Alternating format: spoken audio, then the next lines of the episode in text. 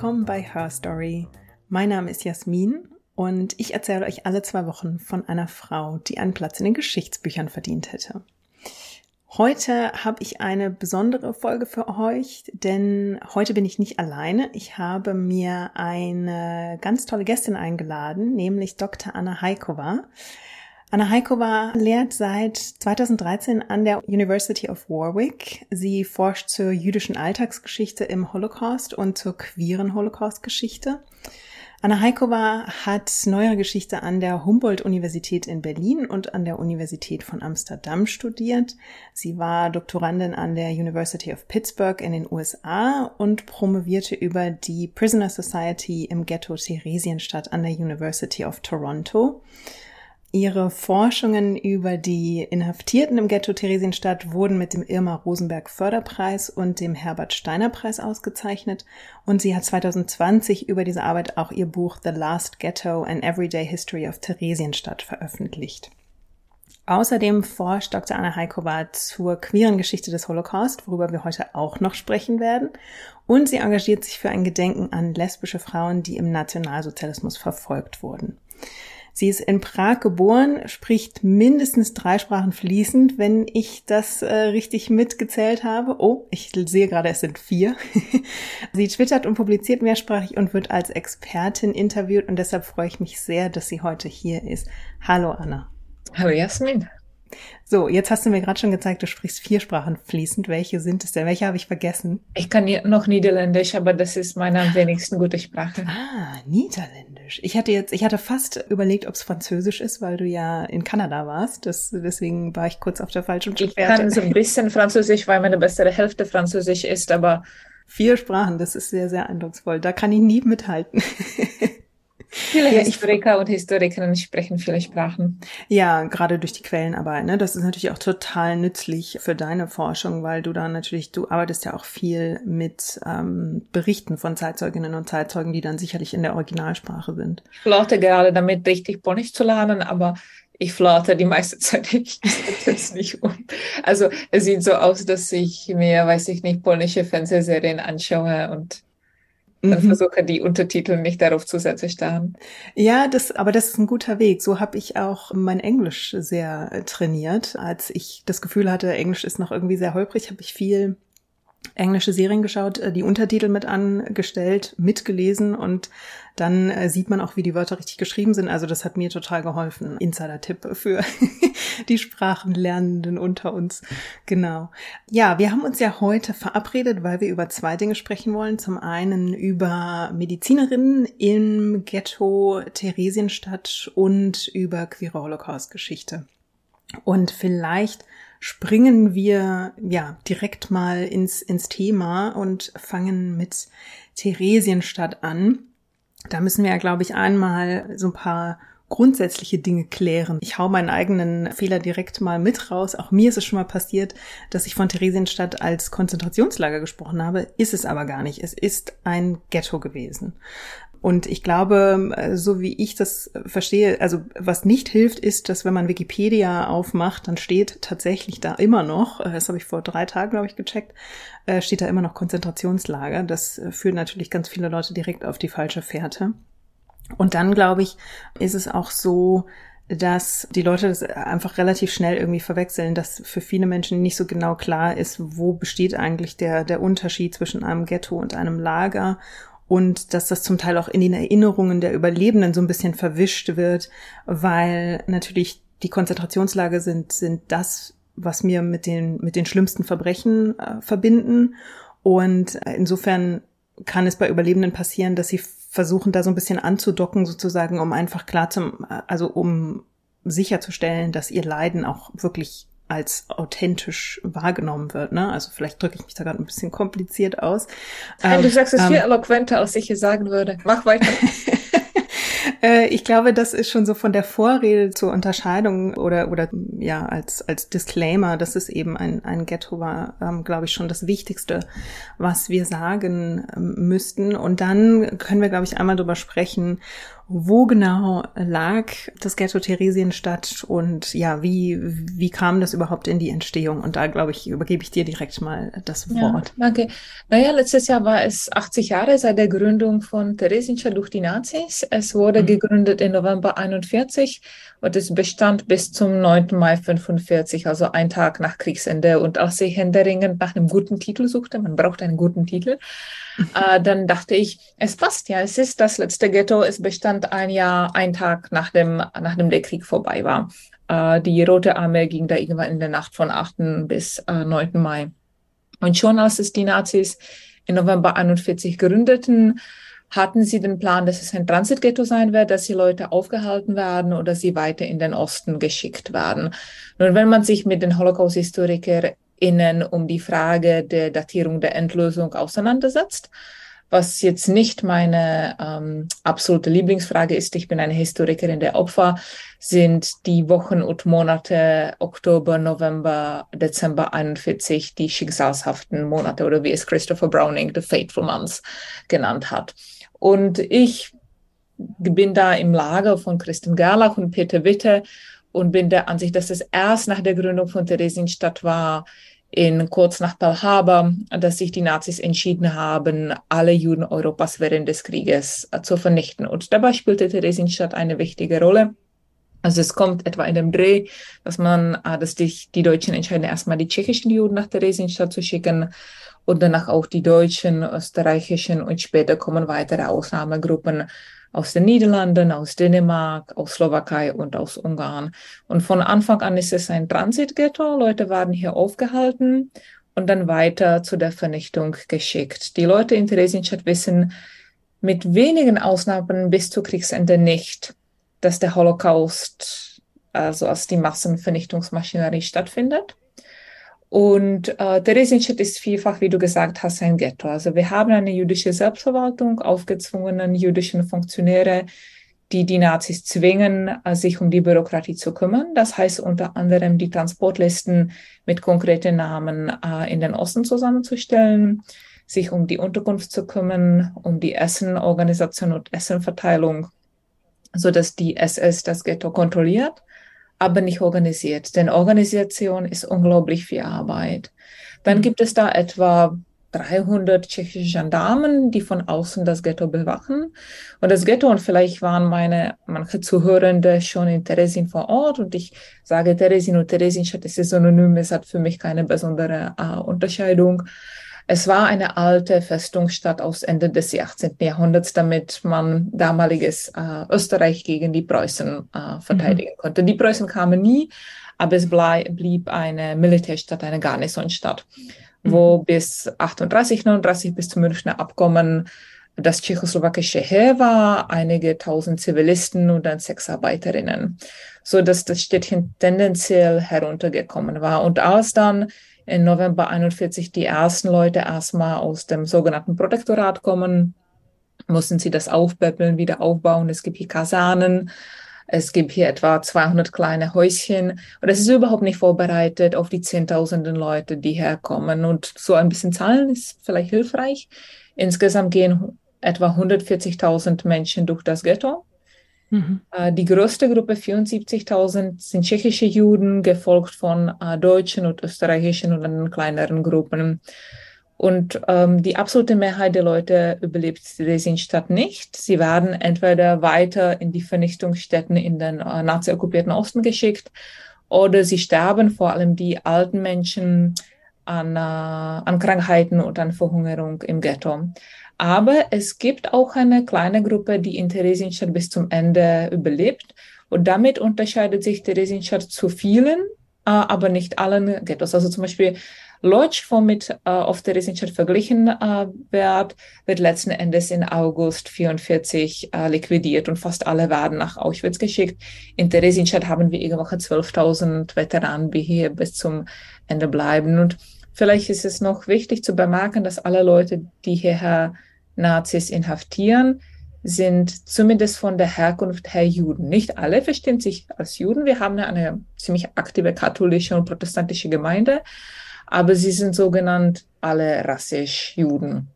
Und mhm. eine der Sachen, womit ich mich auch in dem Buch beschäftige, ist, was heißt es für den Judaismus und was heißt es für jüdische Geschichte, wenn alle diese Leute zwangsweise zusammengesteckt werden. Und ich kann es vorab sagen, sie stellen fest, Theresienstadt machte sie zu Menschen, aber nicht zu Juden.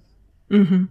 Ja, das fand ich auch spannend, als ich in deinem Buch gelesen habe, dass natürlich auch die verschiedenen Wahrnehmungen, also die kamen ja aus verschiedenen Ländern und das streift man natürlich nicht einfach so ab, wenn man in eine Zwangsgemeinschaft ja zusammengepfercht wird, sag ich mal. Ne? Äh, was ich sehr spannend finde, ist die Selbstorganisation. Da können wir, glaube ich, direkt in den in, in das Feld einsteigen, äh, mit dem wir uns ja heute auseinandersetzen wollen, nämlich die medizinische äh, Versorgung, die Gesundheitsabteilung das fand ich wirklich total faszinierend. Das war mir auch wirklich nicht so bewusst, wie gut man sich dort eigentlich selbst organisiert hat, wie groß diese Abteilung war, wie viele Menschen dort tätig waren, sowohl Ärzte und Ärztinnen als auch Krankenpersonal. Und ja, vielleicht ähm, kannst du ein bisschen darüber sprechen, warum es dort überhaupt diese Selbstverwaltung gab und, und wie die Anfänge aussahen. Mhm. Ja, naja, du hast gesagt, ich bin Tschechin und ich freue mich natürlich, wenn ich ein bisschen Nationalstolz zeigen kann. Denn einer der Gründe, weswegen die äh, medizinische Versorgung in Theresienstadt so gut war, lag an der herausragenden äh, gesundheitlichen Tradition der Zwischenkriegstschechoslowakei, äh, die sehr viele Ärzte ausbildete und in Mitteleuropa ähm, der 20er, 30er Jahre streben äh, Juden für ihre Kinder äh, sehr den gebildeten Mittelklasse-Status an, mhm. als Advokaten, als Architekten, als Ingenieure und als Ärzte. Und gerade weil das so eine neue und moderne Richtung ist, sind darunter auch verhältnismäßig viele äh, Frauen, aber das sind dann oft die jüngeren Ärztinnen. Das ist auch die Geschichte, die ich in dem Buch äh, erzähle. Und es sind verhältnismäßig sehr viele junge Leute, die in Theresienstadt als Ärzte Fuß fassen können. Äh, die, äh, also eine der Heldinnen meiner Erzählung, sie ist nicht ironische Heldin, sie ist echte Heldin, Lili Pokorna, die ähm, äh, leitende Radiologin, ist irgendwann 42 Jahre alt und sie ist für Theresienstädter Verhältnisse alt. Nun, ich bin 44, ich wäre steinalt für Theresienstädter Verhältnisse. Und ähm, diese unterschiedlichen Le Leute, die jüdischen Funktionäre, die Ärzte, die Architekten kommen nach Theresienstadt und versuchen in diese schrecklichen, dreckigen, verhungerten, angsterfüllten Situation, das irgendwie dessen Herr zu werden. Das ist das, was man in englischen Agency nennt, Handlungs, Handlungsmacht. Mhm. Und die Ärzte schauen sich Theresienstadt an und sehen es als medizinisches Problem, das sie irgendwie versuchen zu lösen durch Medizin, durch Sauberkeit, durch Medikamente und dadurch, dass sie alle so gesund schaffen, wie es nur geht. Und durch viele, ähm, durch unglaublich viel Energie, aber durch smartes Denken gelingt es ihnen. Erstens sind sie fit, sie sind jung und sie sind unglaublich anpackend. Sie sind auch sehr miteinander verbunden und sie sind auch manchmal kompetitiv. Mhm. Zweitens, ähm, Theresienstadt ist unglaublich gut organisiert. Damit unterscheidet es sich von anderen Ghettos. Und äh, die erste Riege der jüdischen Funktionen, die es aufbauen, kennen sich alle von aus von Prag und sie kommen sozusagen mit einem Blueprint, wie Theresienstadt verwaltet wird. Darunter mhm. ist schon das Gesundheitswesen. Das heißt, es ist ähm, recht gut miteinander verbunden und sagen wir mal verglichen mit Warschau-Ghetto es ist auch viel, viel kleiner. Ich meine, Warschau-Ghetto war über halbe Million äh, groß. Mhm. Und Theresienstadt ist am Anfang vielleicht 20, 30.000 Leute. Und dann kommt der nächste Punkt. Äh, zusätzlich zu den Medikamenten, die die Leute irgendwie reinschmuggeln oder für teures Geld kaufen, gelingt es nach und nach den äh, tschechischen Ärzten, die SS davon zu überzeugen, dass sie ja glauben, dass Juden irgendwie total ansteckend sind. Mhm. Und dass es in der besten, in dem besten Interesse der SS ist, ihnen so viel Medikamente und medizinische Möglichkeiten zur Verfügung zu stellen, damit die Sudetengau, und das war eine Frage, die ich noch nicht beantwortet habe, es liegt nämlich ähm, so auf dem halben Weg zwischen Dresden und Prag, Theresienstadt, und genau an der Grenze zwischen sozusagen der sogenannten Resttschechei und der Sudetengau, was schon Teil des Deutschen äh, Reiches ist. Und um die Ecke ist die Kreisstadt äh, Litoměřice-Leitmeritz. Und so richtig etwa 40 Meter von der Grenze von Theresienstadt ist dann das Wehrmachtslazarett, wo sich die regenerierenden Soldaten erholen. Und diese Angst vor der jüdischen Ansteckung ist so stark, dass es die SS tatsächlich äh, motiviert, unglaublich viel Geld für die Medikamente nach Theresienstadt zu bewilligen. Und wir haben die Medikamentenlieferkosten von, sagen wir mal, August 44. Und da wird äh, pro Monat halbe Million Kronen an Medikamenten reingesteckt. Ich bin äh, keine Medizinerin, aber ich ließ mir von meinem Freund Haro Jens, der viel zu Theresienstadt auch geforscht hat, die Medikamente deuten und er sagte, dass alles, was man in Kontinentaleuropa 44 haben konnte, wurde nach Theresienstadt geliefert, sogar Sulfonamide. Und Sulfonamide sind sozusagen die Wunderwaffe gegen Infektionen, die man vor der Entdeckung von Antibiotika benutzte. Mhm. Äh, man hatte auch sehr viel für Röntgen reingesteckt. Das ist natürlich die Frage, wer es in Theresienstadt bekommt. Die Jüngeren bekommen Sulfonamide, die alten Leute dann nicht mehr. Aber so gelingt es den Ärzten und Ärztinnen nach und nach eigentlich die Leute medizinisch einigermaßen auf die Füße zu stellen. Und wir haben sogar Leute, die sich an Tuberkulose angesteckt haben, die in Theresienstadt, nicht alle, aber viele, dermaßen wiederhergestellt werden, dass wenn sie früher oder später von den Nazis in den Osten geschickt werden, dann überleben sie Auschwitz und Zwangsarbeit. Ich, ich finde es total spannend, dass, dass sie in der Lage waren, dieses Vorteil, diese Angst der Deutschen für sich zu nutzen, um daraus im Prinzip ja, eine funktionierende, ähm, weitgehend gut funktionierende medizinische Abteilung aufzubauen. Das finde ich wirklich total faszinierend. Und da spielt ja, du hast sie schon äh, angesprochen, Lilly Pokorner eine, eine wichtige Rolle. Sie wird die Leiterin der Radiologie, also eine, eine Frau, die da eine, eine bedeutende ähm, Funktion auch, auch inne hat. Vielleicht müssen wir aber ein bisschen drüber sprechen, was wissen wir denn über Lily Pokorner, bevor sie nach Theresienstadt kommt? Ist sie auch eine von denjenigen, die in Prag zum Beispiel ausgebildet werden? Also Lily Pokorna, geborene Weilova oder Pokorny, geborene Weil, ähm, lebte vor dem Krieg lange Zeit in einer Mischehe und mit ihrem Mann namens Adolf hatte sie zwei Kinder. Ihr Mann Adolf war ein Nichtjude und er wurde dann sehr unternehmerisch während des Krieges. Er entwickelte sogar so Ideen, wie man äh, große Mengen Leute sehr schnell sterilisieren könnte und schickte seine Vorschläge an Himmler. Das ging für ihn nach dem Krieg nicht so gut. Er endete nämlich vor den Nürnberger Gesetzen. Aber liebe Zuhörende, vergessen Sie, Adolf Bokoni ist langweilig, seine Ex-Frau ist tausendmal interessanter. Ähm, und äh, das ist eben diese Frau, die vor dem Krieg diesen spannenden neuen Fach studiert, äh, Radiologie. Und heute, wenn man irgendwie Fußschmerzen hat oder vielleicht an Krebs leidet oder was auch immer, dann geht man zur magnetischen Resonanz oder zu Ultraschall. Aber das mhm. hat man alles vor 1960ern nicht. Und da ist Röntgen ein und alles. Das untersucht man für Krebs, für Schwangerschaft, für alles Mögliche. Und die Leute röntgen ein und aus. Sie haben auch nicht so Angst vor Röntgen, wie wir heute haben, äh, mhm. äh, dass wir einfach mhm. viel mehr wissen, äh, wie äh, äh, krebseinjagend es ist. Und daher gehen sozusagen die Hotshots in der Radiologie. Und aus ihrem Studium kennt Bokorna, die auch an Kongressen vorgetragen hat und reiste und alles. Sie kennt den Big Shot-Kollegen Erich Munk, der dann in Theresienstadt das Gesundheitswesen leitet. Der kam aus Mähren, ich glaube aus Hradiště, aus äh, Ungarisch, äh, Hradisch oder Brot Ungarisch. Jetzt weiß ich nicht, irgendwo aus Mähren, ich komme aus Prag.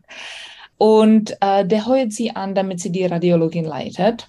Mhm. Und die Radiologie wird dann in Theresienstadt die Republik der Frauen genannt, weil das ein totaler Frauenteam ist. Äh, Theresienstadt wird in vielem auch viel misogyner und auch wenn Frauen unglaublich viel spannende und wichtige Arbeit machen, haben sie es oft etwas schwerer, sich zu behaupten als die anderen. Also ähm, Bokona erlebt manchmal auch Backlash. Einige ihrer Kollegen, wenn sie an TBC leiden, gehen sich nicht zu ihren zu lassen, sondern wohin anders.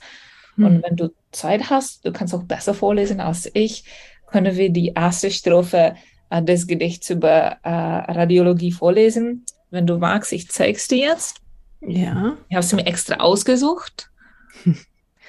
Wir sind die Republik der Frauen, der Betrieb, der ohne Männer funktioniert. Wir können jeden Mann durchschauen und üben Kritik ganz ungeniert. Das finde ich sehr oh, schön. Oder? Es ist wirklich sehr schön. Und genau da wollte ich nämlich auch nochmal drüber sprechen, weil, genau, weil du im Buch auch schreibst, dass es also in der Gesundheitsabteilung in Theresienstadt auch zuweilen ziemlich sexistisch zuging und ähm, die Ärzte zum Teil auch auf das weibliche Personal, auch auf die Kolleginnen herabschauten. Also wie hat sie es geschafft, sich da zum einen die Leitung der Radiologie zu übernehmen? Das kam durch die durch den Kontakt mit ihrem Kollegen äh, Munk wahrscheinlich. Ähm, und, und wie konnte sie sich in dieser Umgebung behaupten? Also war, ist das zum Teil über Humor äh, quasi und auch vielleicht so ein bisschen Sarkasmus ähm, hat es funktioniert, wie eben, wie wir jetzt in dem Gedicht ein bisschen lesen konnten? Oder ähm, konntest du rausfinden, ähm, ob es da auch andere Dinge gab, wie sie, wie sie da ihre Frau stand? Mm. Ja, das ist eine spannende Frage, über die ich vielleicht nicht genug, also über die ich erst jetzt so nachdenke. Das ist auch gut, mit dir darüber zu äh, sprechen. Pokornas größtes Glück war, dass sie früh nach Theresienstadt kam. Wäre sie ein halbes Jahr später nach Theresienstadt gekommen, wäre sie nie wieder die Leiterin der Radiologie geworden. Ähm, sie hätte vermutlich schon eine Stelle als Ärztin bekommen, aber vielleicht nicht in ihrer Spezialität. Also das ist mhm. das Erste, dass sie schon in Winter 42 mit den sogenannten Eins-Buchstaben-Transporten mhm. nach Theresienstadt kommt. Mhm. Zweitens, sie ist richtig gut. Ähm, sie ist eine anpackende Frau und sie hat keine Kinder in Theresienstadt, denn sie konnte ihre Kinder, ich glaube, mit dem Kindertransporten oder irgendwie anders äh, nach England schicken. Und mhm. EX ist ja nun mal EX. Und es gibt mhm. überhaupt in dem ganzen Memoir kein Wort darüber, wer ihr Ex-Mann ist. Das habe ich erst festgestellt, als ich das Memoir las und mir dachte, ich muss mir über diese tolle Frau feststellen. Mhm. Und er hat sich selbstverständlich auch nicht mehr irgendwie, er hat sich scheiden lassen und hat sich dann auch nie weiter um sie äh, gekümmert, für sie interessiert oder für die Kinder. Äh, das weiß ich nicht. Ich äh, mhm. habe mit den Enkelkindern Kontakt und ich versuche mit Haro Jens äh, vielleicht das Buch auch auf Deutsch rauszubringen. Mhm. Ähm, Pokorna war smart und als sie ihre Memoir nach dem Krieg schrieb und auch ihre Aussätze, also sie hat wissenschaftlich Theresienstadt verbraten und sozusagen es war für sie nicht drei Jahre in KZ oder in Ghetto, es war für sie ein Teil der Karriere, was mhm. sie gemeinsam mit den anderen Ärztinnen und Ärzten hat. Also sie ihre Forschung über Tuberkulose und über, ich glaube, Diabetes und andere Sachen hat sie dann tatsächlich in wissenschaftlichen Journals publiziert, ähnlich wie Lucy Adelsberger über, äh, über Auschwitz, die ihren ersten Bericht in Lancet, also der wichtigsten wissenschaftlichen medizinischen Zeitschrift, publizierte. Und das, was äh, Bokorna schrieb, entsprach irgendwo auch den Erwartungen, wie man Theresienstadt und den Holocaust erinnerte. Du sprachst schon darüber, wie Theresienstadt aus Ghetto zu KZ mutierte, denn nach dem Krieg in Ost- wie Westeuropa war die Erwartungshaltung von dem genuinen Leiden auf die politischen Gefangenen, die in KZs waren. Und es haben so gut wie keine Leute die Ghettos überlebt. Mhm. Ähm, das ist die zweite Sache. Also sie konnte sich komplett der Arbeit widmen. Aber abgesehen davon, dass sie sehr gut war und sehr gute Hand äh, für die Kollegin hatte, ich habe den Eindruck, dass sie auch enormes soziales Kapital war. Sie war jemand, mit dem sehr Leute gerne waren. Wenn man die Memoiren liest, denkt man sich, das ist eine tolle Frau, mit der würde ich gerne ein Bier trinken gehen. Und dieser Teamgeist, äh, das große Wissen, dass, dass sie äh, Munk schon aus der Vorkriegszeit kannte, äh, und die Seniorität und Seniorität ist in Theresienstadt unglaublich wichtig, dass sie von Anfang an da war das äh, bringt den Ausschlag, dass sie wirklich ihre Frau stehen kann. Und wie sah Ihr Alltag dort ungefähr aus? Also mit welchen Schwierigkeiten hatte sie zu kämpfen? Also ich stelle mir auch, wenn du sagtest, man war sehr gut in der Lage, medizinisches Material zu bekommen. Aber jetzt ist die Radiologie ja auch wirklich, wie du schon gesagt hast, damals wirklich noch ein sehr neues Feld für die Hotshots und man braucht eben wirklich auch fachlich ganz spezifisches Material. Also ich stelle mir das als einen stetigen Kampf vor, dafür zu sorgen, dass da genügend Material dort ist und dass man die Leute wirklich auch so versorgen kann, wie man das möchte. Also wir wissen, dass irgendwann immer nach sechs Monaten in Theresienstadt trifft sich Pokorna mit ihren Kollegen und Kolleginnen und sie stellen fest, dass sie schon alle circa zehn Kilo abgenommen haben. Das ist nur nach sechs Monaten in Theresienstadt. Nun, ich weiß aus ihrem Vorkriegsfoto, dass sie eine rotunde Frau war. Aber das Abnehmen geht ja weiter. Also sie steht auf, äh, bekommt Ersatzkaffee und ein bisschen Brot oder nimmt sich Brot von ihren Portionen und äh, geht in die Radiologie, wo schon die Krankenschwestern auf sie warten. Die allerwenigsten von ihnen sind ausgebildet. Mhm. Und beginnen die Patienten reinzukommen.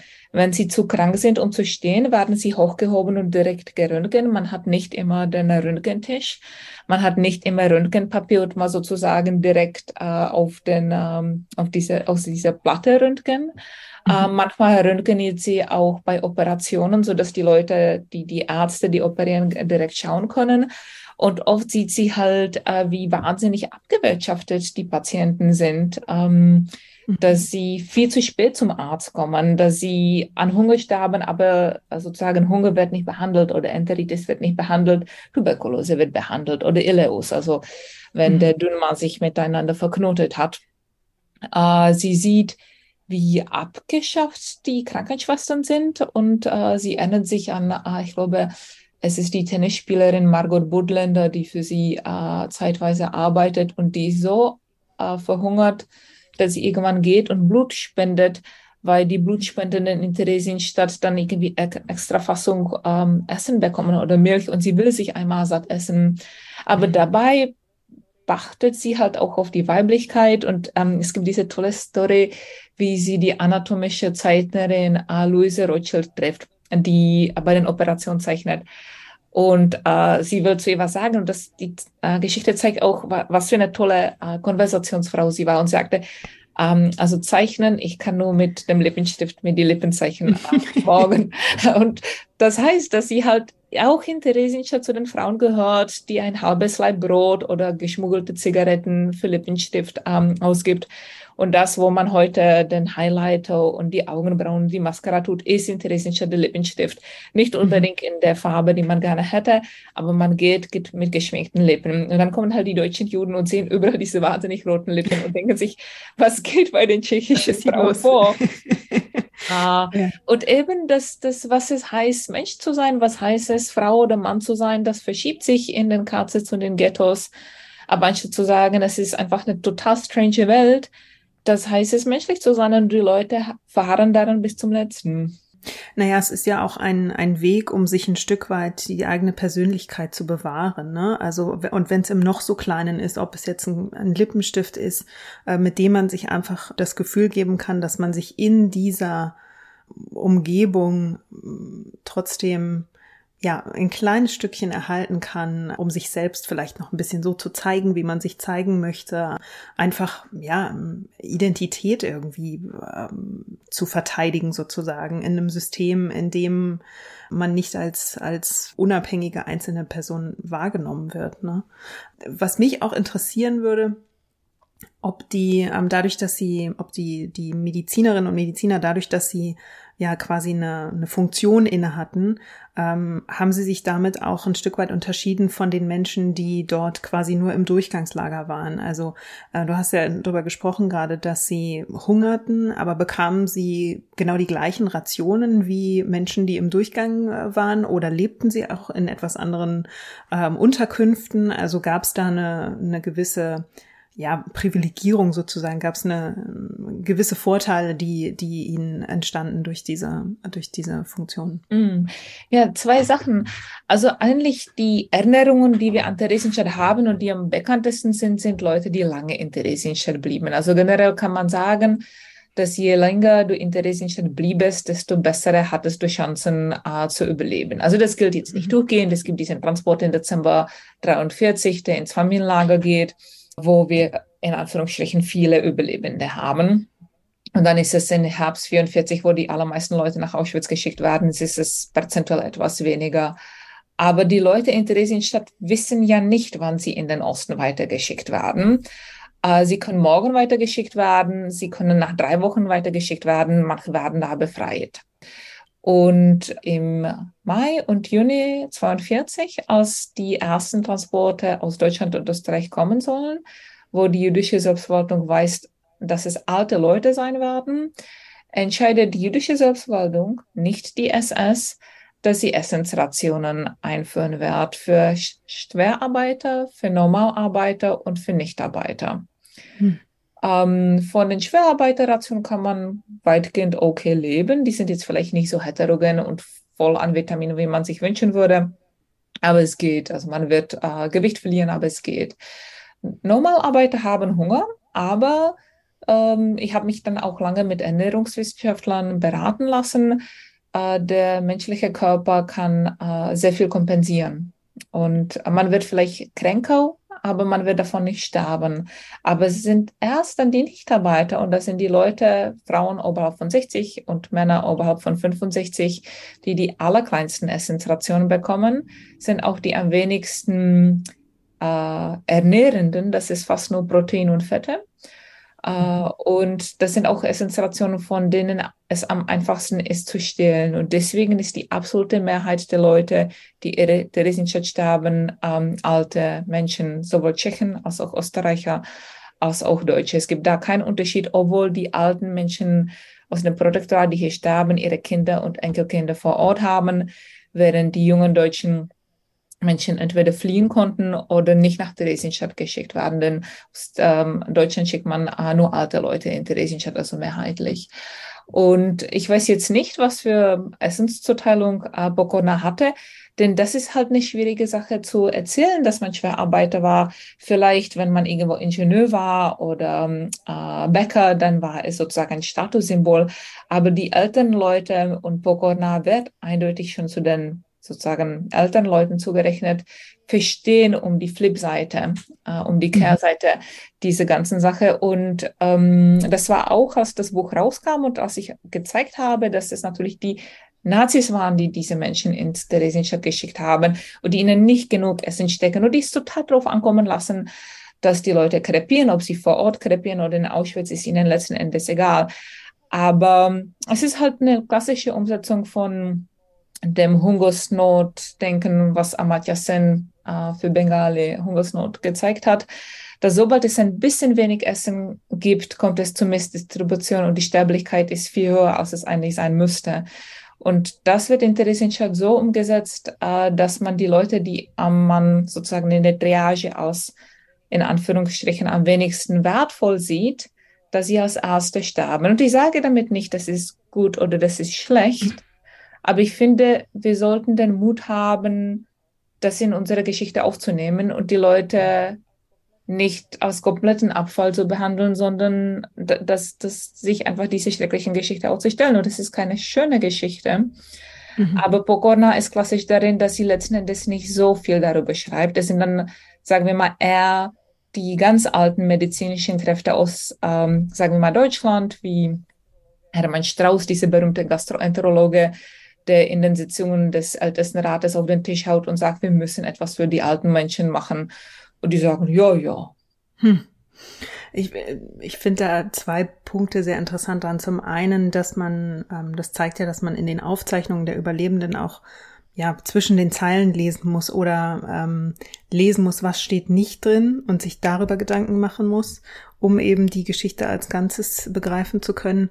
Und das andere, was du gesagt hast, ähm, dass wir schon auch den Mut haben müssen, das anzuerkennen und das auch mit anzusprechen, weil es heißt ja nicht damit, die Menschen in Theresienstadt alle zu verurteilen, sondern sie sind in eine Situation gezwungen worden, in eine Lagergemeinschaft, die ist ihnen von außen aufgezwungen worden, die haben sie sich nicht ausgesucht. Und durch die Rahmenbedingungen, die da sind, mit denen müssen sie umgehen.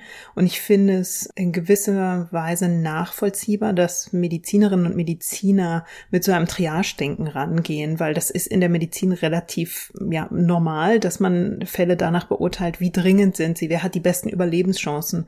Und da ähm, ist es nun mal so, dass wir sehr oft sagen, okay, wer jünger ist, wer, wer leichter verletzt ist oder weniger, ähm, weniger schwer krank ist, hat bessere Chancen. Also äh, die Mechanismen, nach denen das passiert, sind, sind nachvollziehbar, finde ich. Und ähm, ja, also ich, ich würde sie auch nicht, ich würde da auf, auf dieser Basis niemanden verurteilen. Also ähm, ich glaube, wir kommen auch wieder dahin zurück, wir wüssten selbst auch nicht, wie wir in dieser Situation auch selbst handeln würden. Also ob wir anders entscheiden würden oder ob wir Dinge besser machen würden. Ich finde, man kommt sehr schnell in so eine in so eine Situation, dass man vielleicht versucht, aus so einer gewissen Empörung über das Unrecht generell irgendwie zu urteilen. Und ich glaube, dass ähm, da muss man vorsichtig sein, weil das eben auch innerhalb der Opfergemeinschaft vielschichtigere Geschichten gibt.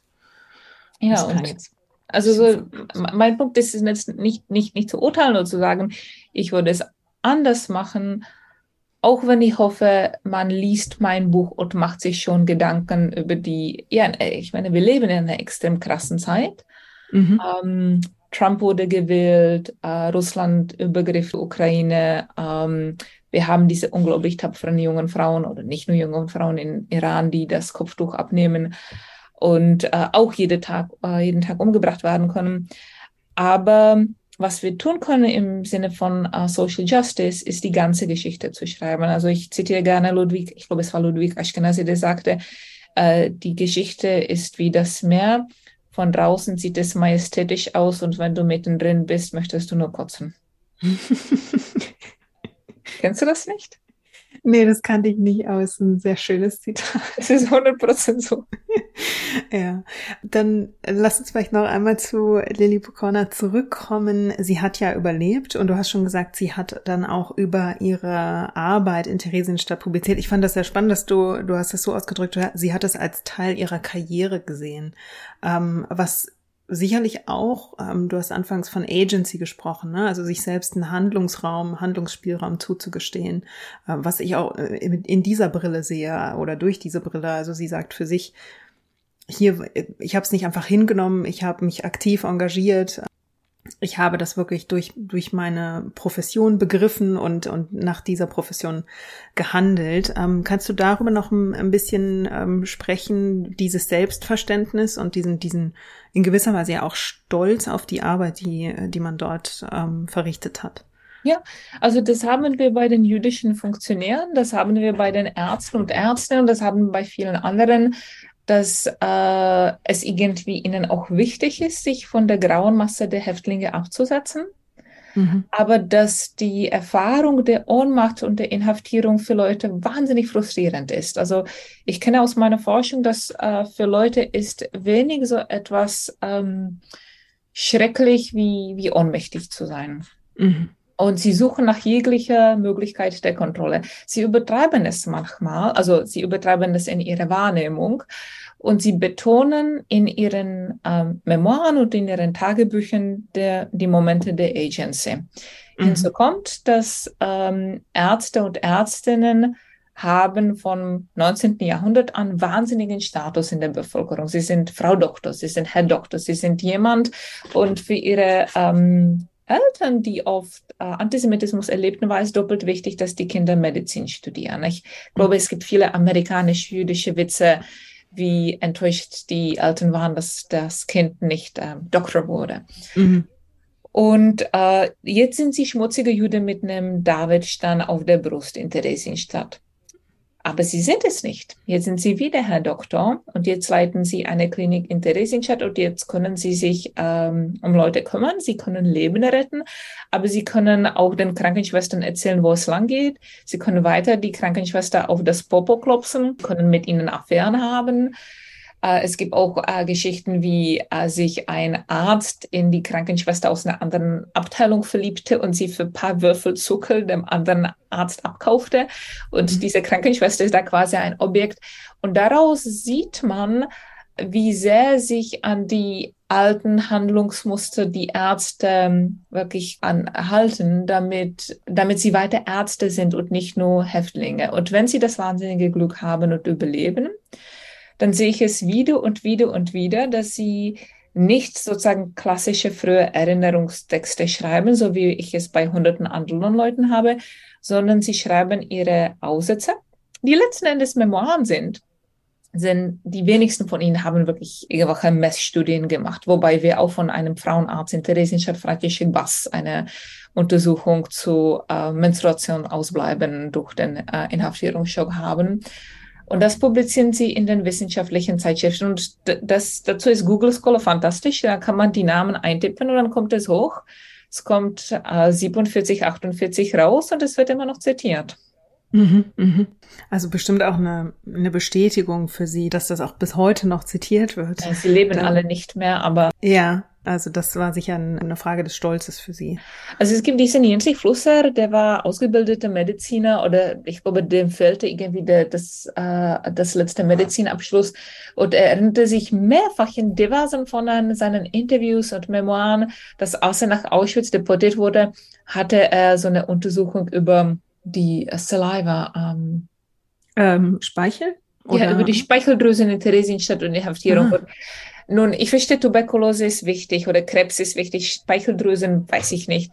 Aber er verharrt darauf immer. Mhm. Und äh, du sagst ja unter den äh, Zeilen zu lesen, es geht nicht nur darum, dass ich irgendwie ein bisschen belustigt bin äh, über Flusser, der toll war, sondern auch ähm, ich als Kulturhistorikerin darauf achten möchte, was er als wichtig erwähnt und versuchen muss, das zu verstehen. Und das ist für ihn eine mhm. Statussache, aber es ist auch äh, sozusagen äh, ein Punkt dafür, dass die Zeit in Theresienstadt für ihn eine intellektuelle Zeit war.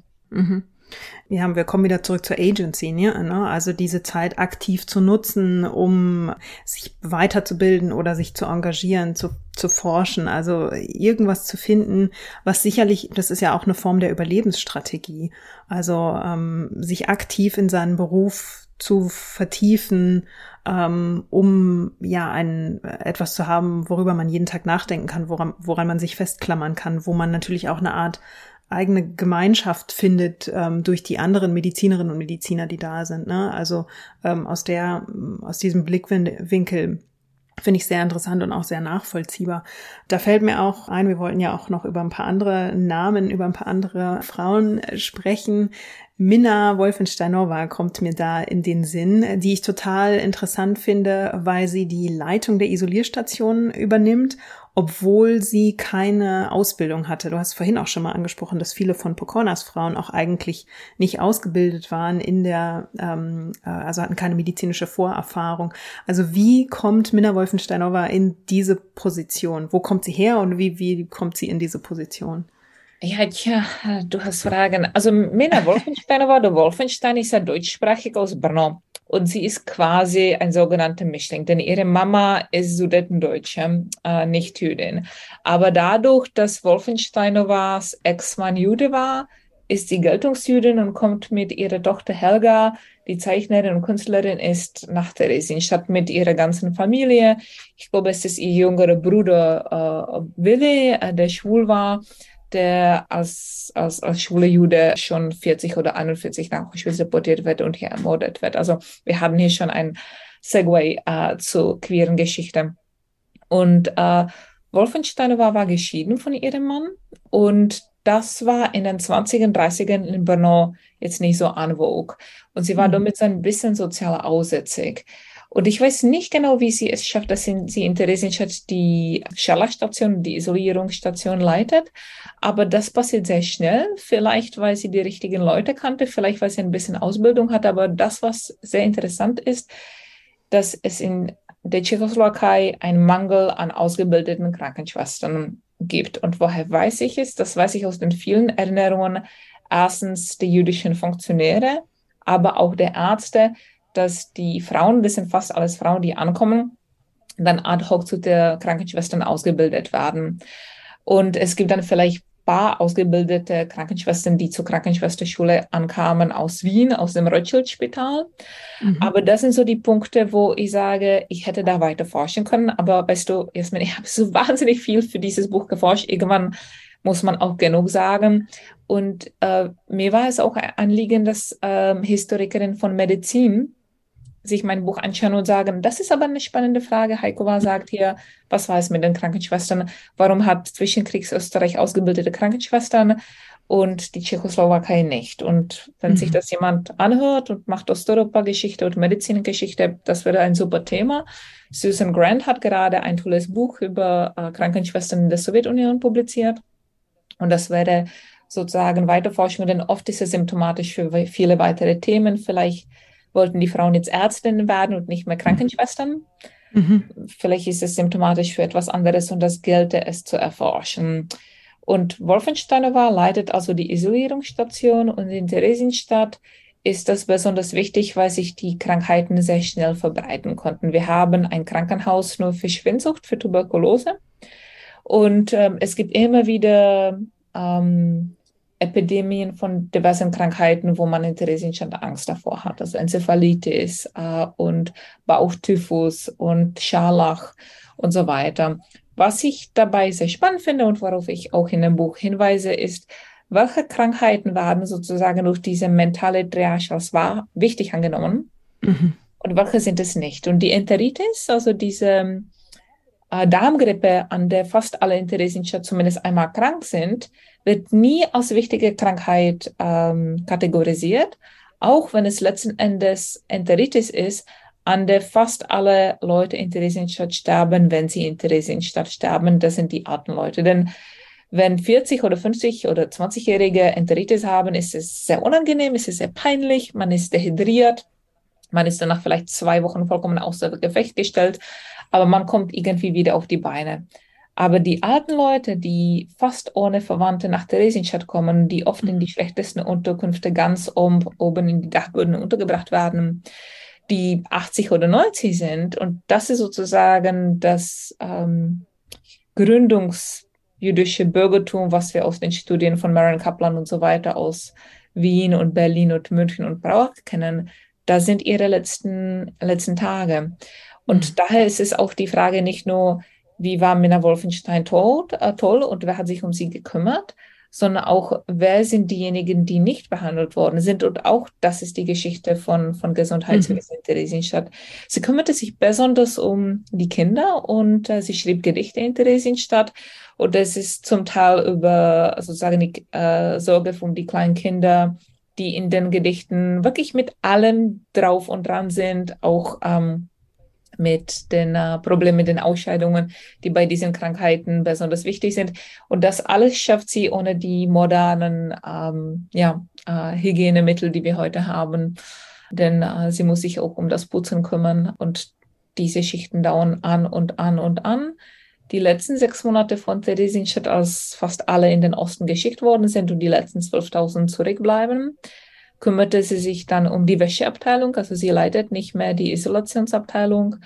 Und in den vielleicht letzten zwei Wochen vor der Befreiung von Theresienstadt schickten hierher die Nazis äh, Todesmärsche mhm. mit sowohl jüdischen als auch nicht-jüdischen Gefangenen aus Bergen-Belsen, aus Flossenburg und so weiter und so fort. Und weitere vielleicht 15.000 Leute kommen hierher, die mehrheitlich mit Flecktyphus und Tuberkulose angesteckt sind.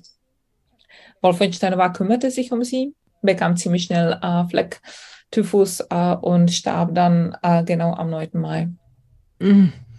Das steht, glaube ich, in deinem Buch gar nicht. Das wusste ich gar nicht, dass sie nicht überlebt und dass sie wirklich im Prinzip im, im Augenblick der Befreiung. Ja, ja, also es ist, ich dachte, ich habe es geschrieben und das, das ist, äh, und äh, Helga, ihre Tochter und äh, Uli, ihre Schwester, kommen zurück und schreiben diese Briefe an die eine emigrierte Verwandte äh, nach äh, London über all die Verwandten, die nach Minsk und nach Samosch und nach Auschwitz kamen und wie sie ganz alleine sind und wie schrecklich es ist, äh, deutschsprachig nach Kriegsbanner zu sein, was volle mhm. tschechische ähm, Nationalisten sind wo die Großmutter, sozusagen die sogenannte arische Großmutter, äh, da fast äh, von einem Mob gelyncht wurde mhm. und was jetzt die Zukunft ist.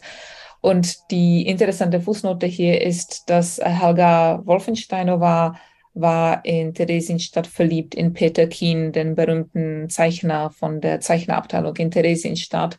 Und ähm, nun scheiden sich die Geister, wie es tatsächlich gewesen war.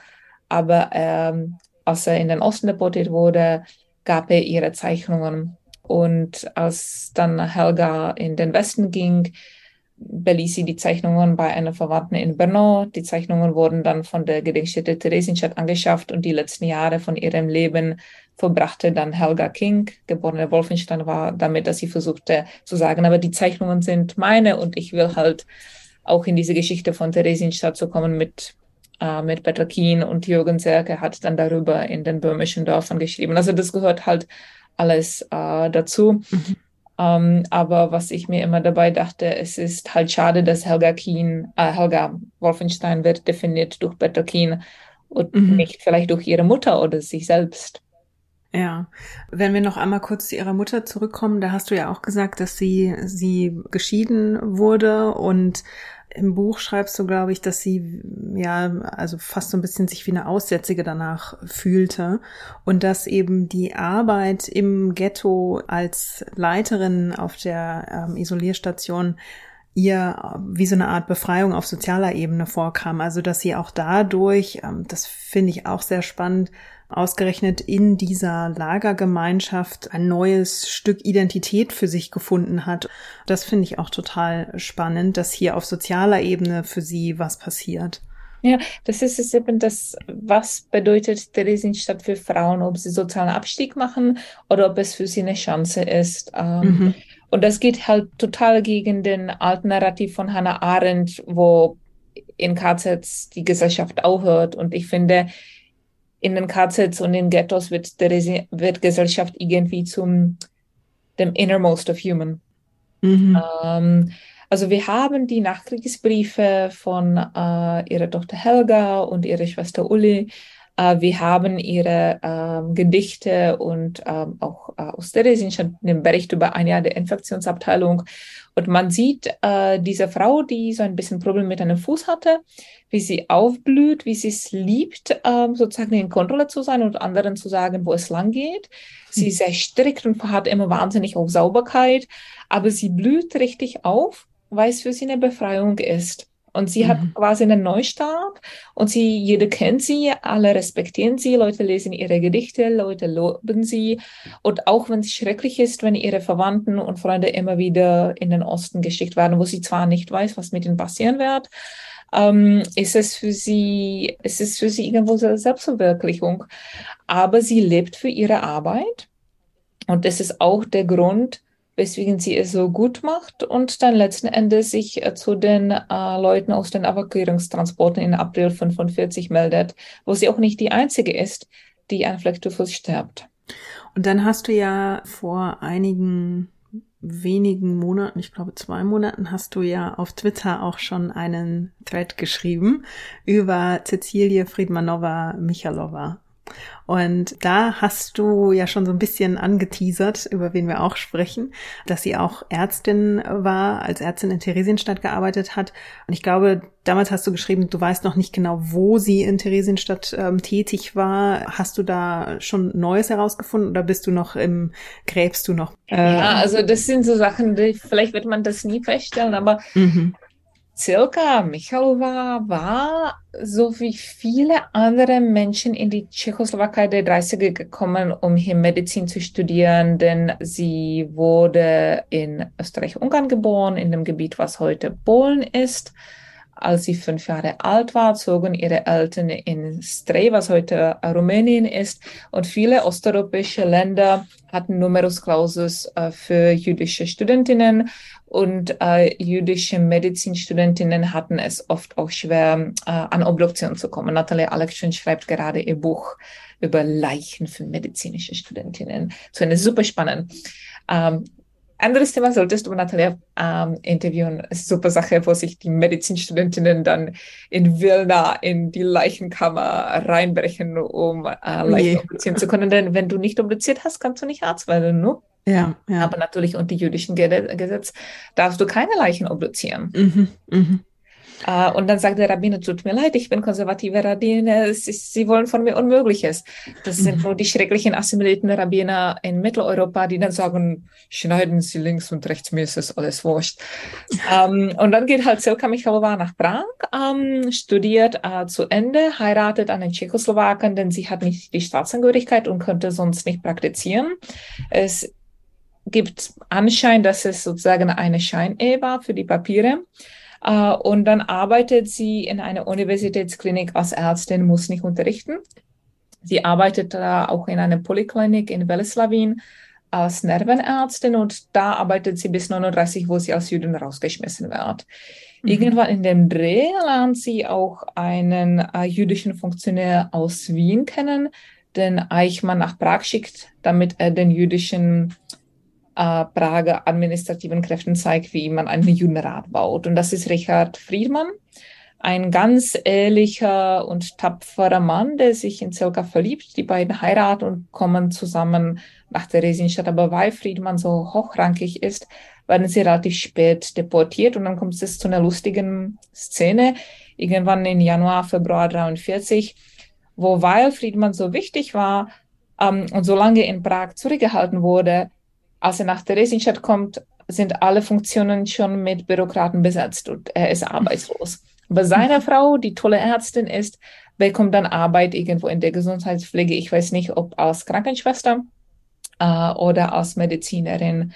In Mai 45, äh, 44 wurden dann die beiden von den Nazis äh, extra in einen Transport nach Auschwitz eingereiht, wo kurz nach der Ankunft Richard erschossen wurde, aber circa überleben kann. Als Ärztin bleibt sie auch in Frauenlager und wird nicht wie fast 99 der anderen überlebenden Frauen nach Hamburg, nach Großrosen oder nach Stutthof geschickt und bleibt hier bis Januar 45, wo sie mit dem Evakuierungstransport nach Ravensbrück geschickt wurde. Und dann hat sie das Glück, muss nicht in Ravensbrück bleiben, wo die Bedingungen für die frisch angekommenen Frauen aus Ravensbrück absolut elend sind und kommt in eine Auslage, ich glaube von Flossenburg, ich glaube es ist Swatova, wenn ich mich nicht irre, wo sie ähm, eine äh, gute Freundin äh, kennenlernt, Maria Chalopecka, die eine tschechische Jüdin war, die in Widerstand war, die eben als Politische nach Auschwitz kam und sie da kennenlernte. Und äh, Maria Chalopecka, und das ist jetzt der lustige Zufall, Chalopeckas Sohn Pavel Chalopecki war und ist der beste Kumpel meines Vaters. Und als ich dann irgendwann als junge Frau anfing, über Holocaust und was auch immer zu forschen, dann sagten die Alten, Maria Chalopecka war halt zwei Jahre in Auschwitz. Und äh, ich las ihre Memoiren und äh, stellte fest, dass sie eben über diese Zilka Michalova Friedmanova spricht. Und da wusste ich schon über Richard Friedmann und stellte fest, wie diese Puzzlestücke zusammenfallen. Und äh, Zilka dachte schnell an den Füßen, konnte es sehr gut organisieren, war die äh, äh, Häftlingsärztin in diesem winzigen Außenlager. Und nach der Befreiung äh, verständigte sie sich auch sehr gut mit den Amerikanern. Aber gleichzeitig hat sie eben diesen wahnsinnigen Habitus der höheren Tochter. Und eine mhm. der ersten Sachen, die sie nach der Befreiung macht, ist, dass sie sich irgendwo hinter das Klavier setzt und spielt Chopin und alle fühlen sich befreit und das ist toll. Ja, und dann nach dem Krieg arbeitet sie als Arbeitsärztin für einen riesigen Betrieb, äh, ändert sich der Nachname in den nicht-jüdischen klingenden Michalova, heiratet zum dritten Mal, hat zwei Kinder forscht weiter über Nervenkrankheiten und dann ganz schrecklich stirbt sie in den 60ern an Krebs und redet nie darüber, was wirklich im Krieg war.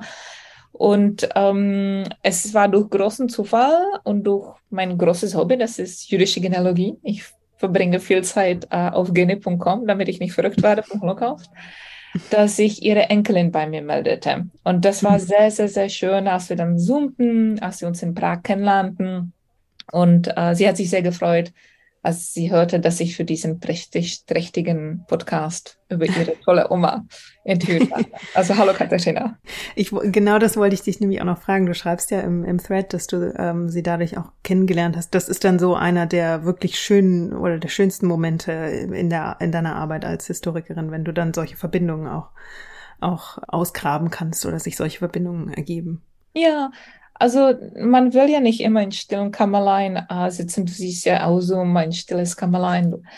ähm, aber was mich auch dabei freut, ist, irgendwo arbeitet man vor sich hin, vor die Blase, die man hat der anderen Forschenden, wo ich immer sage, ich schreibe etwas, sie lesen zehn Historiker und zwölf sind nicht einverstanden.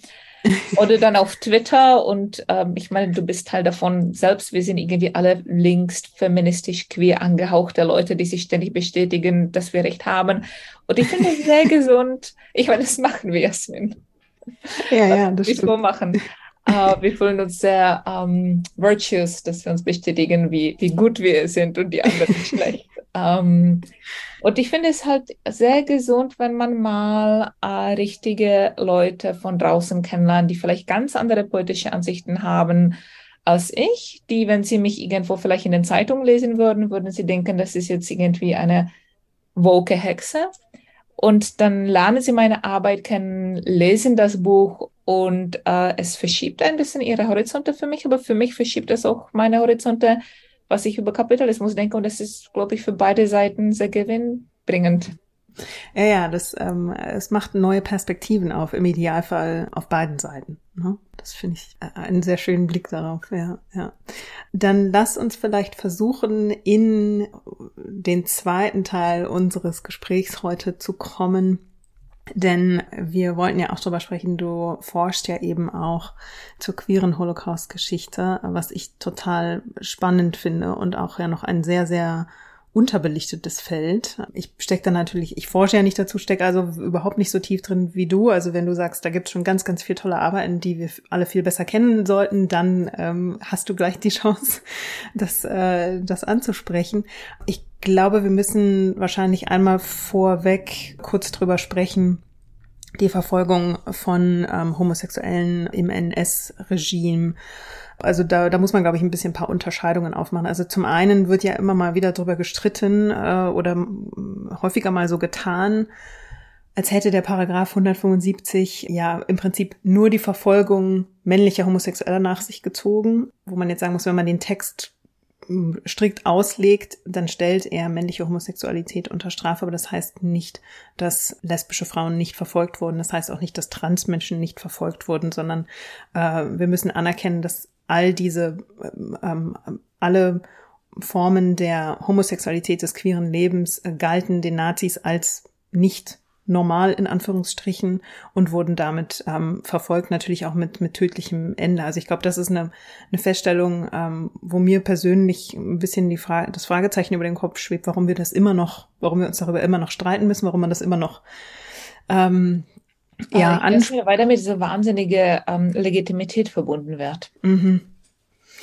Ich fände es schön, wenn wir das einfach für alle Gruppen gleich anerkennen müssen. Es geht ja nicht darum, äh, einen Wettlauf zwischen Opfergruppen irgendwie zu äh, entbrennen zu lassen, sondern einfach allen zuzugestehen, dass sie, dass sie betroffen waren und ähm, dass das furchtbare Folgen hatte. So, ähm, das ist so die eine Vorrede, glaube ich, die wir zu diesem diesem Thema einmal äh, machen müssen. Und dann ähm, geht natürlich auch drum, wenn wir über queere Holocaust-Geschichte äh, reden, worüber sprechen wir eigentlich? Also zum einen Menschen, die wegen ihrer sexuellen Orientierung ähm, oder weil sie ähm, äh, Trans-Menschen waren, in ein Lager kamen oder in ein Ghetto kamen, verfolgt wurden und dann Beziehungen, welcher Form auch immer, da können wir gleich nochmal eine Unterscheidung aufmachen, die in einer Lagergemeinschaft oder in einer Ghetto-Gemeinschaft entstanden.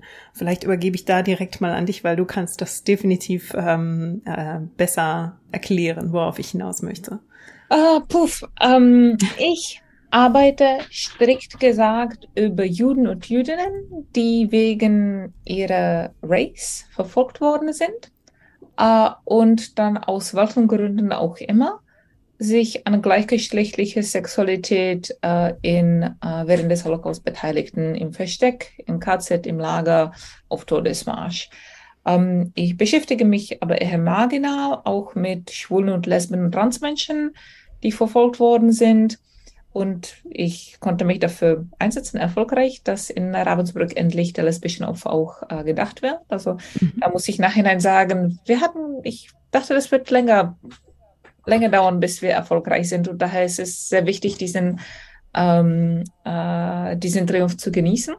Mhm. Aber meine eigentliche Wissenschaftsarbeit ist an dieser Kreuzung, an diesem Nexus, was lange absolute Blindstelle war. Es war, als ob alle Juden heterosexuell wären mhm. und alle sozusagen Schwule und Lesben äh, nicht jüdisch. Äh, und mhm. das stimmt so nicht.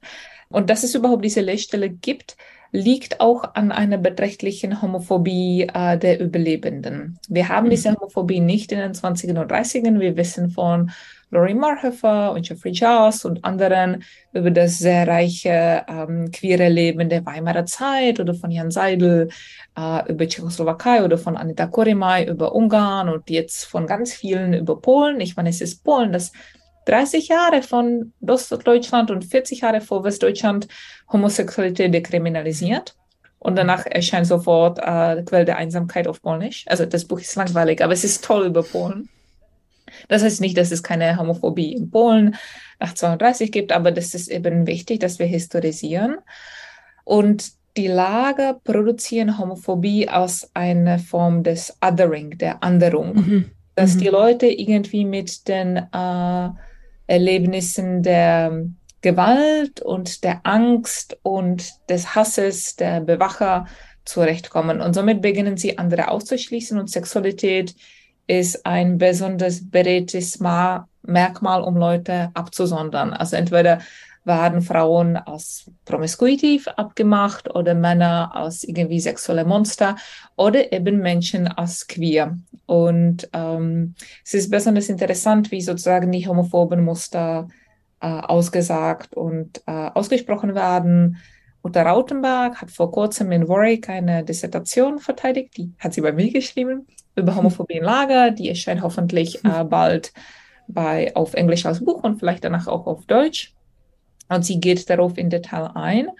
Und was ich in meiner Forschung mache, ist, dass ich nach diesen Geschichten suche, sie dann äh, eingehend erzähle und dann untersuche, was sagt es uns über Häftlingsgemeinschaft. Also in dem Sinne mache ich meine Arbeit, die ich über Theresienstadt mache, machte weiter.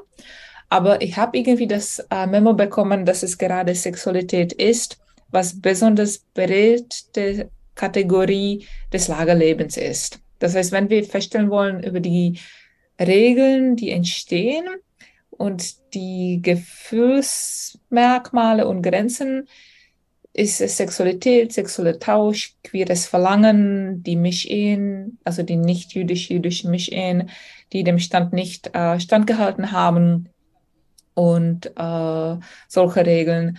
Und es ist gerade Sexualität, die irgendwie Grenzen verletzt und dann entweder ausradiert wird oder als monströs erzählt wird, äh, die mir besonders untersuchungswürdig äh, erscheint. Mhm. Und es waren zum Teil auch die ersten Geschichten, auf die ich kam, waren aus Theresienstadt. Immer diese sozusagen entfernten äh, Erwähnungen aus Tagebüchern, wo wir Gunda Ridley haben, den Leiter der Jugendfürsorge, der irgendwo sagt, ich musste eine der Jugendfürsorgerinnen entlassen. Sie liebte die andere mit leidenschaftlichen Liebe. Und das ist dann in der hebräischen und englischen Aus, äh, Ausgabe des Tagebuchs entfernt. Oder mhm. der dänische jüdische Tagebuchschreiber Ralf Oppenheim, dessen Tagebuch in Kopenhagen liegt, aber das darf man nicht kopieren. Und der sagt irgendwann in März 45 über eine befreundete Krankenschwester, die in der Infektionsabteilung arbeitet. Also da haben wir den Zusammenhang mit Mina Wolfenstein. Und ich zitiere. Ich habe Marianne nicht gesehen. Die Arme, man hat sie aus dem Krankenhaus geworfen, weil sie einmal nachts mit einer Frau Sex hatte. Ein Patient ging vorbei und sah es. Und Überraschung. Ja, ja, für mich ist sowas keine Überraschung. Zitat Ende. Und er macht dieses, ja, ja, es ist Überraschung, es ist keine Überraschung, denn Oppenheim war schwul. Mhm. Uh, und sein Partner war in Schweden und er ist voller von diesen, sagen wir mal, very gay, flamboyant man Bemerkungen. Um, ähm, und dann habe ich alles Mögliche versucht, um rauszufuchsen, wer Marianne ist und das habe ich nicht. Ich mhm. habe zwar eine Liste von den befreiten Marianne und habe geschaut, wer von ihnen allen Krankenschwester war und da sind dann irgendwelche fünf Frauen, damit komme ich äh, nicht weiter. Und so ist es auch eine sehr gute Chiffre und Pass, also eine Metapher für die queere Geschichte, wo ich sehr viele Identitäten auffinden kann mhm. und sehr viele auch nicht. Mhm. Ja, ich finde es interessant, dass du sagst, ähm, in manchen wenigen Fällen finden sich so verklausulierte Hinweise, vielleicht auch unter einem falschen Namen. Wer weiß, ob Marianne wirklich Marianne hieß. Und dann wiederum gibt es auch Aufzeichnungen, die dann durch so eine Art Filter laufen, wenn sie übersetzt werden. Äh, wenig überraschend, wenn sie ins Hebräische übersetzt werden, weil du sagtest, ähm, gerade innerhalb der, der, der jüdischen Gemeinschaft existierte äh, quasi, also gab, gab es lange den Eindruck, als, als existierten dort nur heterosexuelle äh, Beziehungen. Das heißt, ähm, da werden oder wurden Erinnerungen im Nachhinein vielleicht auch nochmal gefiltert. Das heißt, es macht es ja umso schwerer, diese Spuren zu finden. Also das klingt für mich so, als wäre deine Arbeit da auch äh, quasi Detektivarbeit, also mehr noch als wenn man jetzt die, die Memoiren oder die Aufzeichnungen von Überlebenden hat, also hier muss man noch mehr graben und noch mehr irgendwie versuchen, die Puzzlestückchen zusammenzusetzen.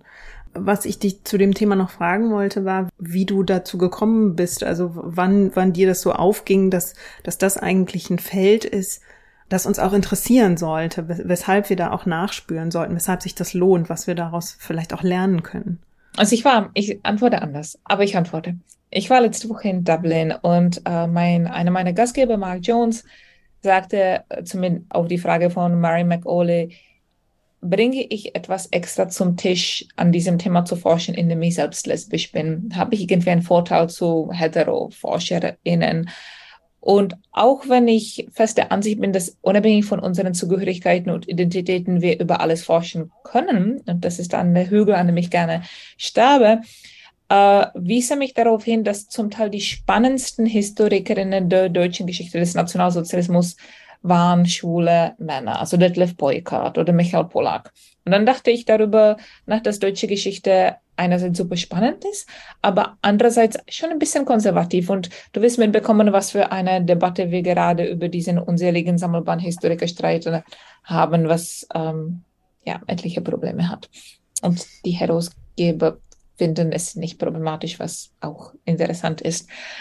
Und äh, so als 2012, 2013 in Eschebach ihren Sammelband über Homophobie in Ravensbrück publizierte und das plante, ich weiß, das erste, was ich sagte, ist, war so eine Fassung von Insa, bist du vollkommen verrückt geworden. Erstens werden dich Überlebende auffressen, zweitens gibt es überhaupt keine äh, Quellen, weil das komplett tabuisiert ist. Und dann war die Tagung, dann kam der Sammelband und das war für mich richtig augenaufmachend. Etwa in dem gleichen Dreh arbeitete ich an meinem Text, das ist so quasi mein Claim to Fame, über Prostitution in Theresienstadt. Ich hatte auch mhm. einen wahnsinnigen äh, Backlash von Überlebenden, die mir sagten, dass ich Gelder von Deutschen nehme. Also ich nahm Gelder von Deutschen. Ich hatte ein Studienstiftung, äh, Stipendium. Und äh, als ich dann mit der DS fertig war und meine Stelle antrat, war ich so etwas darin, dass ich wusste, dass Sexualität ein super Thema ist. Und ich dachte, das wäre ein logisches zweites Buch oder Studie für die vielen Kolleginnen, die etwa in dem Dreh entweder ihre Bücher zu ähm, Queerness in Weimarer Zeit publizierten äh, oder dabei waren. Also Leute wie Martin Libbeck und Laurie Marhofer und äh, andere. Und ich weiß, dass ich mit, mit einigen von diesen Menschen unterhielt und es ihnen so wirklich vor den Augen hielt und sagte, komm, komm, lass Weimar dahinter, komm zur KZ, das ist so toll. Und ähm, sie saßen da und waren überhaupt nicht daran interessiert. Hm. Und als ich das dann so zwei, drei Jahre gemacht habe, dachte ich, ähm, ja, ich kann ja nicht ständig Theresienstadt machen und das Buch zu Ende bringen. Ah, das wäre doch so eine spannende Sache für einen Vortrag. Und dann hielt ich darüber den ersten Vortrag und wo stellte daran weiter. Und ähm, zuerst war das Thema so ein bisschen unendlich und es war sehr spannend, aber ich wusste nicht so richtig, welchen Reim ich darauf machen hab, hatte. Also es waren super spannende Geschichten und so Fragmente von Analyse. Ich meine, ich bin akademische Historikerin. Ich, es ist nicht genug für mich, wenn ich nur Geschichten erzähle, wie nicht du, aber andere es machen. Ähm, ich muss dann halt immer sagen, und was sagt es uns jetzt über Holocaust oder Welt oder Leute oder die Galaxie? Und ich weiß, dass meine ersten zwei, drei Vorträge vollkommen inkohärent waren und ich viel zu lange erzählte und die lieben Leute im Publikum auf mich Schuhe werfen mussten, damit ich dann vollkommen rot aufhöre zu reden. Also etwas so war es. Und das war auch der Moment, wo ich merkte, es ist einfach ein riesiges Thema. Man kann es nicht in einem Vortrag oder einem Text abhandeln. Und ich musste damit auch eine ganze Weile sozusagen intellektuell schwanger gehen. Mhm. So dass ich dann begriff, das sind unterschiedliche Themen, das sind unterschiedliche Bücher. Und Mikrogeschichte ist ein unglaublich wichtiger Punkt, um dem wirklich äh, ans Kern zu gehen. Es geht um Agency, es geht um unser Verständnis von ähm, Informed Consent, äh, informierten Einverständnis, ja. was wir mhm. in KZ überhaupt nicht benutzen können. Übrigens, wenn ich KZ sage, sage ich als Metapher für Haftstätten in, äh, in mhm. Holocaust. Ähm, was heißt es mit Kontrolle? Äh, was heißt es über, warum sind die vollkommen abgemagerten, äh, leidenden, schmerzenden Leute an, daran interessiert, ob ihre Mitgefangenen mit einer anderen Frau Sex haben oder nicht? Das sagt etwas mhm. über die Gedankenwelten dieser Leute und wie wichtig es ist, sozusagen immer noch in Kategorien zu denken, vielleicht wichtiger als davor. Und äh, welche solche erzwungenen Beziehungen, und viele von diesen Beziehungen, wenn nicht die meisten von ihnen sind erzwungen, weil die Hierarchien im KZ so prononciert sind, äh, werden irgendwo okay geheißen. Also oft mhm. Beziehungen zwischen Männern und Frauen und welche solche Beziehungen sind viel mehr gewaltsam wahrgenommen. Also Beziehungen zwischen ähm, Ausländerinnen und ähm, Häftlingsfrauen werden nicht immer, aber sehr oft sehr negativ erzählt.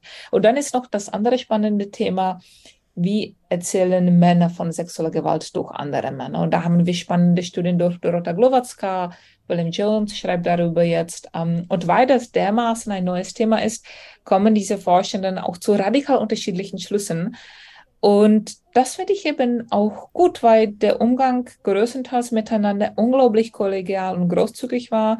Und einer der Gründe, weswegen ich darüber forschen kann, ist, dass mir Leute eben Quellen zuspielen. Das ist einer der äh, Fallbeispiele, an denen ich gerade suche. So eine erzwungene Beziehung aus einem Außenlager von Großrosen hat mir meine Kollegin Edith Reim zugespielt. Mhm. Und dadurch, dass ich eben nicht mehr jahrelang des Forschens äh, in Archiven habe, ich promoviere nicht mehr, ich habe vielleicht den Sommer, um in Archive zu gehen, ist es äh, viel einfacher, dann eben diese ganz konkreten Hinweise zu haben. Dann fahre ich ins Archiv, schaue es mir an und beginne dann nachzubohren, ob es Entschädigungsakten gibt, ob es Verwandte gibt, die gewillt sind, interviewt zu werden, ob ich dann vielleicht irgendwelche äh, Gerichtsakten finde oder ob die Leute eine, ein Zeugnis nach dem Krieg hinterlassen haben äh, und so weiter und so fort. Und generell für jede Erwähnung, die ich finde, und die sind mehrheitlich eingangs homophob, finde ich in 10 Prozent genug Quellen, damit ich weiterforschen kann und dann nur in weiteren vielleicht 20 Prozent eine Geschichte, die ich erzählen kann, wo ich sagen kann, das hat eine größere Relevanz für Sachen. Denn oft brauchst du wirklich zwei Wochen und dann hast du genug Material für einen Absatz. Und damit mhm. kann man kein Buch schreiben. Also das ist, wann wird es äh, passen? Und daher ist es, äh, sagen wir mal, ein sehr klassisches zweites Buch. Ja, ich finde, da steckt so wahnsinnig viel drin. Also ähm, haben, du hast ja gerade schon das Wort Consent erwähnt, also, also Einverständnis. Es gibt natürlich Hierarchien, Macht, ähm, äh, Ungleichheiten. Ne? Also gerade wenn wir drüber nachdenken zwischen Aufseherinnen und, und Inhaftierten, was wir auch im Hetero-Kontext natürlich auch als ein Machtverhältnis wahrnehmen, aber trotzdem anders, glaube ich, sehr oft anders reflektiert wird, als wenn wir über eine, eine gleichgeschlechtliche ähm, erzwungene Beziehung. Also das, da finde ich, steckt ganz, ganz viel drin. Das sagt ja auch viel über uns aus, wie wir, wie wir das reflektieren, wie wir es wahrnehmen. Und dann ging mir auch gerade noch durch den Kopf, dass vieles sicherlich auch so, als du darüber gesprochen hast, wie, wie klein so die Schnittmengen sind, dass du noch ein Fitzelchen findest, mit dem du weiterarbeiten kannst. Sicherlich ist es ja auch so, dass manche dieser Beziehungen sich auf die Zeit in so einer Lagergemeinschaft beschränkten, dass das nicht zwangsläufig Menschen waren, die vorher vielleicht gleichgeschlechtliche Beziehungen hatten, sondern zum Teil ergab sich ja in dieser in diesem Mikrokosmos sozusagen ergab sich einfach, dass man man hat sich nach irgendwie einer Form von menschlicher Nähe gesehnt und Intimität gesehnt. Also nur, ich glaube, wir müssen uns auch immer mal vor, vor Augen führen, dass nur weil man sich in einer ähm, sehr unmenschlichen Ausnahmesituation befindet, das ja nicht heißt, dass all unsere menschlichen Verlangen, die wir haben, einfach aufhören, dass die einfach verschwinden. Also glaube glaub ich, gerade bei sowas ist ja die Sehnsucht nach Nähe, nach Verständnis, ähm, nach irgendwie einer gewissen Form zwischenmenschlicher Wärme ist natürlich total da und dann kann sich sowas auch ergeben. Und wie weit das bis heute tabuisiert ist, auch natürlich noch innerhalb der, der Überlebenden, die dann vielleicht nach dem Krieg geheiratet haben, Familien gegründet haben, da ist es wahrscheinlich sehr, sehr schwer, dort dann jemanden zu finden oder Nachfahren, Nachfahren zu finden, die bereit sind, darüber zu sprechen. Ne? Ja, aber gleichzeitig hatte das große Glück, dass ich äh, die erste lesbische Holocaust-Überlebende finden konnte, die Zeugnis getragen hat in Interview mit mir, Margot Heumann, eine Bielefelderin, die mit 14 nach Theresienstadt deportiert wurde und hier sozusagen ihre erste große Liebe, eine Wiener Mädchen namens Dita, äh, kennenlernte. Und äh, die waren unzertrennliche Freundinnen und nachts kletterten mit sie miteinander ins Bett und waren intim miteinander. Sie sprachen nie über ihre Gefühle, aber sie wussten, dass sie sich lieben. Nun, ich habe Margots Wort dafür. Und dann, als sie später getrennt voneinander nach Auschwitz deportiert wurden, dann verließ Margot ihre Familie, um Dita zu folgen. Mhm. Denn sie dachte nur an Dita. Also das ist dieser Moment des Queer Kinships, wo sie sozusagen ihre Familie gründet, die nicht die biologische Familie ist und auch diese Möglichkeiten und Wahlen ermöglicht der Holocaust. Das ist etwas, worüber noch Forschung aussteht, ist häusliche Gewalt im Holocaust, wo wir Menschen haben, die sagen, wenn die Nazis meinen Mann nicht ermordet hätten, hätte er mich zu, zu, zu Tode geschlagen. Mhm. Äh, und das, das wäre super spannend. Und Margot und Dita können auch dank der Liebe zwischen den beiden überleben. Nach dem Krieg äh, identifiziert sich Dieter als heterosexuell und heiratet einen Arzt und ist zwar immer mit Margot befreundet, aber hat mit ihr nicht mehr die Liebesbeziehung. Und Margot identifiziert sich zwar lesbisch ähm, und emigriert nach äh, New York und hat auch ein lesbisches Leben in Greenwich Village und ähm, geht aus mit der legendären Copy-Editorin äh, von New Yorker, mit Lou Burke.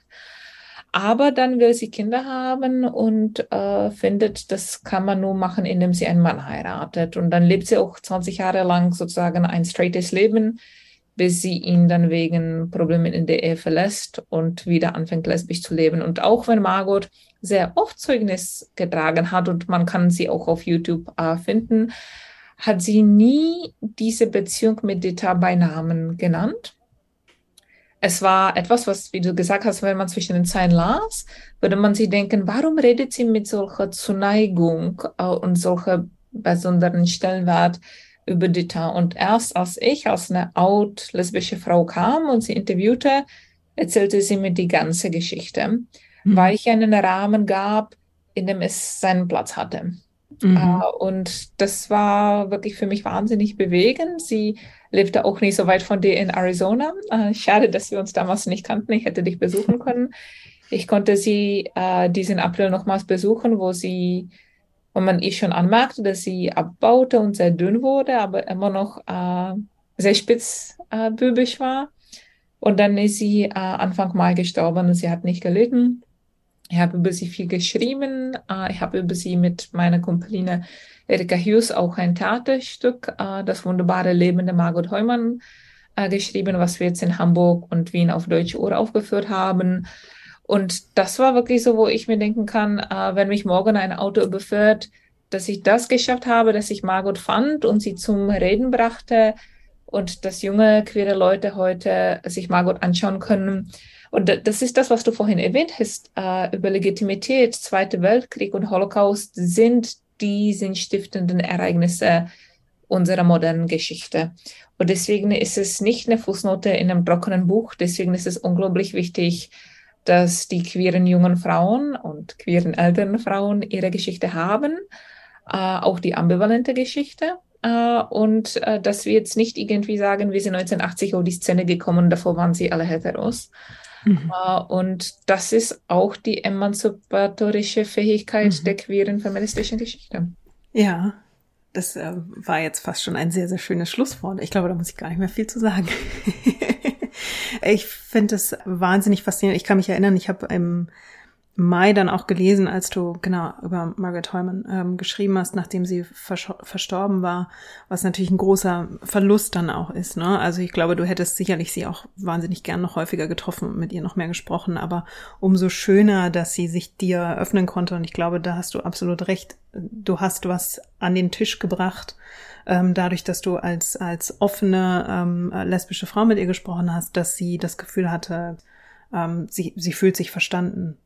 Das finde ich auch nicht zu unterschätzen, das auch in der Arbeit von Historikerinnen und Historikern auch anzuerkennen, dass wir eben natürlich auch durch äh, Teile unserer eigenen Persönlichkeit Dinge mit an den Tisch bringen, die ähm, unsere Arbeit äh, oder, oder die die Arbeit, ähm, die eine neue Dimension aufmachen können in der, in der Arbeit ne, und die die voranbringen. Also ich finde es äh, total toll, dass du in der Lage warst, mit ihr zu sprechen und diesen Teil der Geschichte mit ihrem Einverständnis offen zu legen sozusagen. Und dass daraus ein Theaterstück entstanden ist, finde ich auch total schön. Gibt's denn das noch, du hast gesagt, es ist in Hamburg und Wien aufgeführt worden, ne? Wie ist das? Äh, kann man euch, kann man euch engagieren? Darf man euch, kann man euch auf Tournee holen? Wir bitten darum. Also ähm, unser Theaterstück ist ein klassischer, also du kennst den Spruch wie das Leben gibt die Zitrone, macht daraus Limonade. Mhm. Wir machten das Theater in der Pandemie. Das heißt, das mhm. Theaterstück existiert sozusagen als Film. Äh, das äh, hat den Vorteil, dass es sehr günstig ist, uns einzuladen. Man muss jetzt nicht zwei Schauspielerinnen und die Bühne äh, transportieren. Und wir wollen vielleicht irgendwann das Stück äh, neu inszenieren auf Deutsch, aber das, ähm, wenn sich das ergibt, wäre es toll.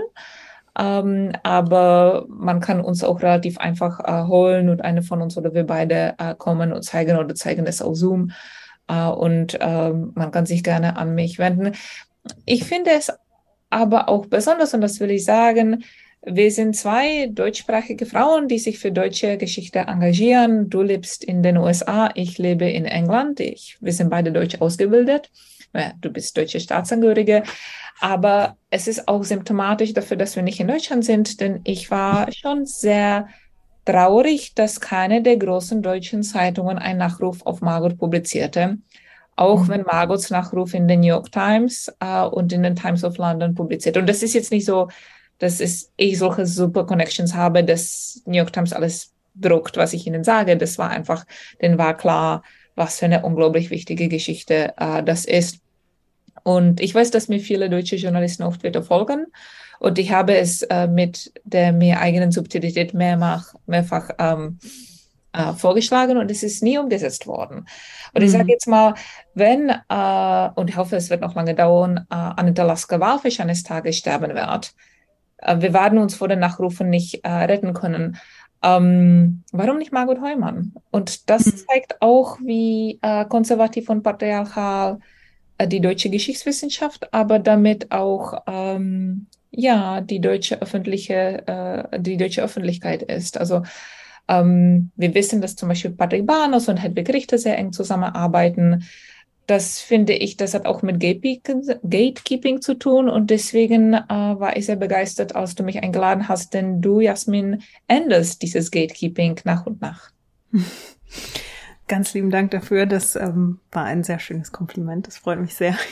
Ich freue mich aber auch, dass du, dass du gekommen bist, weil ähm, es wirklich äh, in, in meiner Wahrnehmung wirklich noch nicht wahnsinnig viele Menschen gibt, ähm, die zu dem Thema forschen und die damit auch wirklich sehr sehr aktiv sind, sehr sichtbar sind. Also du engagierst dich wahnsinnig. Ähm, ich habe dir ja in der E-Mail vorher geschrieben, vor wenigen Tagen habe ich eine Dokumentation geschaut und plötzlich tauchtest du als Expertin in der, in der Dokumentation auf. Das hat mich auch sehr gefreut. Ich freue mich einfach, wie viel Sichtbarkeit du dir mit dem Thema erkämpfst, weil es ist ja wirklich ein, ein Kampf. Es ist ja nichts, was einfach so zufällt. Das muss man ja auch sagen. Man muss sich da wirklich mit den Ellbogen auch irgendwie rein ähm, reinstemmen sozusagen, sich den Weg bahnen. Und ähm, ich freue mich immer, wenn ich von dir lese oder dich sehe oder so wie jetzt im, im Podcast habe. Deswegen bin ich dir sehr, sehr dankbar, dass du gekommen bist und dass du uns einen Einblick in deine Forschung gegeben hast. Ganz, ganz lieben Dank. Danke, Jasmin. Damit sind wir am Ende der heutigen Episode. Ich danke euch wie immer ganz herzlich fürs Zuhören. Alle Links, Literatur und Quellen zur Folge findet ihr wie immer in den Show Notes. Und damit sage ich Tschüss für heute. Wir hören uns wieder in zwei Wochen mit einer neuen spannenden Biografie. Und bis dahin, passt auf euch auf und lasst es euch gut gehen.